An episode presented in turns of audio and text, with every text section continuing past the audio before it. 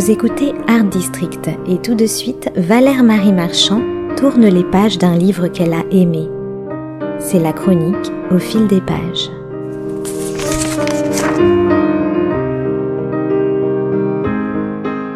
Les vacances approchent, il est peut-être temps de se mettre au vert. Avec Histoire naturelle, un nouvel opus qui vient de paraître aux éditions du Mercure de France, Franck Maubert nous propose, quant à lui, de prendre la clé des champs. En 17 textes assez brefs, en 17 étapes bien circonscrites, cet inlassable flâneur nous entraîne dans ses rêveries de promeneur solitaire. Autant de prétextes pour appuyer sur le bouton pause, autant de parcours initiatiques où l'on redécouvre ici ou là la beauté de la nature, autant d'histoires d'arbres, de pierres et de rivières qui ressemblent à de minuscules vignettes avec vue sur la planète Terre. Comme son titre l'indique, Histoire naturelle est avant tout un recueil d'histoires, un florilège de récits méditatifs et d'observations sur le motif, digne d'un entomologiste. Franck Maubert, qui vit entre Paris et la Touraine, aime les longues balades en forêt, les après-midi au bord de l'eau, le parfum de la terre mouillée, la pêche à la ligne, la cueillette des champignons, les braconnages divers et variés, les ciels pleins de promesses et les horizons qui élargissent notre vision du monde. Il apprécie, ça va sans dire, les chemins qui n'appartiennent à personne, les sentiers qui se dessinent au fil des pas, et les soudaines éclaircies qui se profilent à la croisée des routes. Ces escapades nous invitent à congédier toute préoccupation présente ou passée et à entrer en résonance avec les arcanes du monde sensible. Le vivant devient dès lors son principal champ d'investigation. Le vivant de l'eau et de la terre, le vivant de la faune et de la flore, le vivant d'un temps que l'on croit perdu, celui du vagabondage et de la rêverie. Pour vous en donner un premier aperçu, voici ce que l'on peut lire dans le texte qui inaugure ce recueil et qui s'intitule tout simplement Chemin. Il est, nous dit-il, un chemin que je connais bien. Les hivers, l'air y est vif, les étés brûlants. Il débute à quelques pas de la maison, une fois passé un pont. Depuis un quart de siècle, chaque jour ou presque, je le parcours, avec la certitude d'y découvrir quelque chose de différent, alors qu'il ne mène nulle part. Dès les premiers pas de mon vagabondage familier, sans but, je me perds. Ici prospèrent les rêveries. L'imagination galope plus que dans la réalité, franchit les barrières de l'esprit.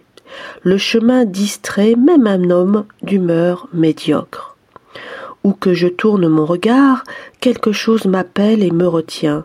Fut-il infime, frôlement d'une aile, d'une feuille, j'entends le souffle des sirènes des herbes, je ne sais pas à quoi elles ressemblent, parfois elles se sont effacées, mais je devine leur présence. Certains, matin d'été, elles chantent. J'ai l'impression qu'elles dansent pour moi seule. D'autres, elles ne daignent pas réapparaître, elles froissent mon cœur, mais non, elles vivent. Les jours blancs de janvier, elles sommeillent sous le drap friable du givre. Je les devine encore sous la paralysie du gel, ce qui achève de me troubler.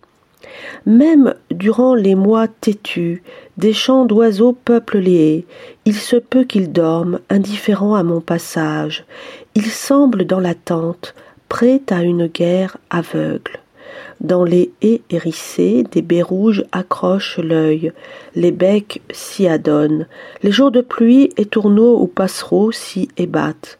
Le geste essentiel, l'aile juste, a picoré les sineaux rondeaux d'un églantier ou les globules d'un hou. En un instant, après s'être égayé, il s'envole en un seul nuage métallique, un peu étourdi. Ils envahissent le ciel, esquissent quelques figures, flammes tourmentées hautes dans le gris, redescendent, remontent, ils courent, ils crient, et la nuée s'évapore sur les pentes adoucies de l'air. On peut penser qu'aucune autre agitation ne se fera entendre, seulement le bruit des pas sur les cailloux.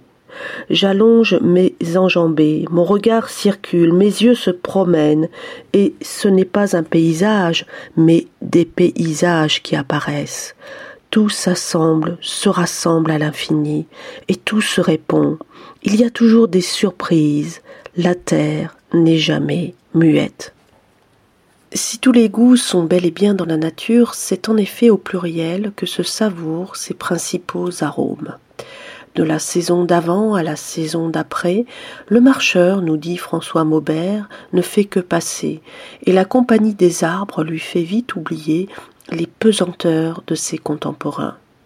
Un seul pas en forêt, note-t-il, efface les larmes et de préciser ensuite qu'une fois ce chemin engagé, il est impossible de revenir sur ses pas. Marcher en forêt suppose donc une avancée intérieure, une progression en soi-même, une évolution vers la part la plus ensauvagée, la plus inexplorée de sa vie. Sous les feuillets, note encore l'auteur, le promeneur part pour un voyage sans retour. Et il semble en être de même pour les arbres.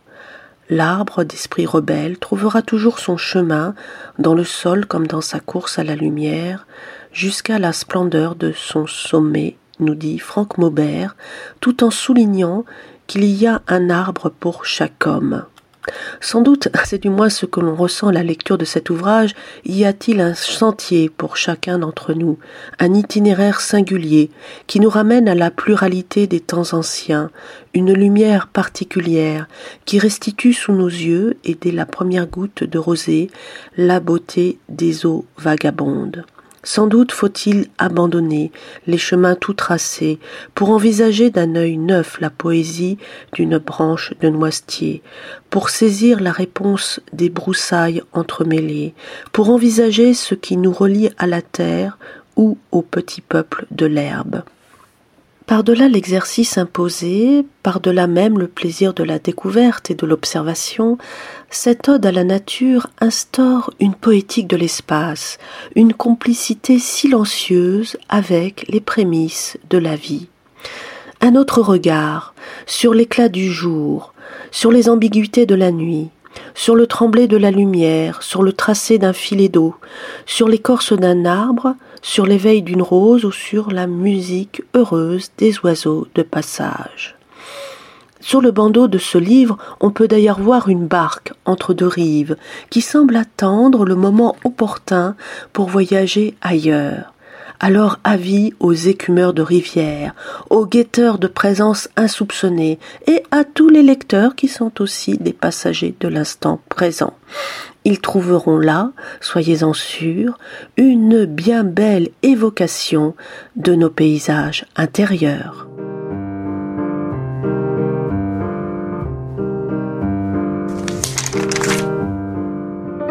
C'était Au fil des pages, la chronique littéraire de Valère Marie Marchand sur Art District.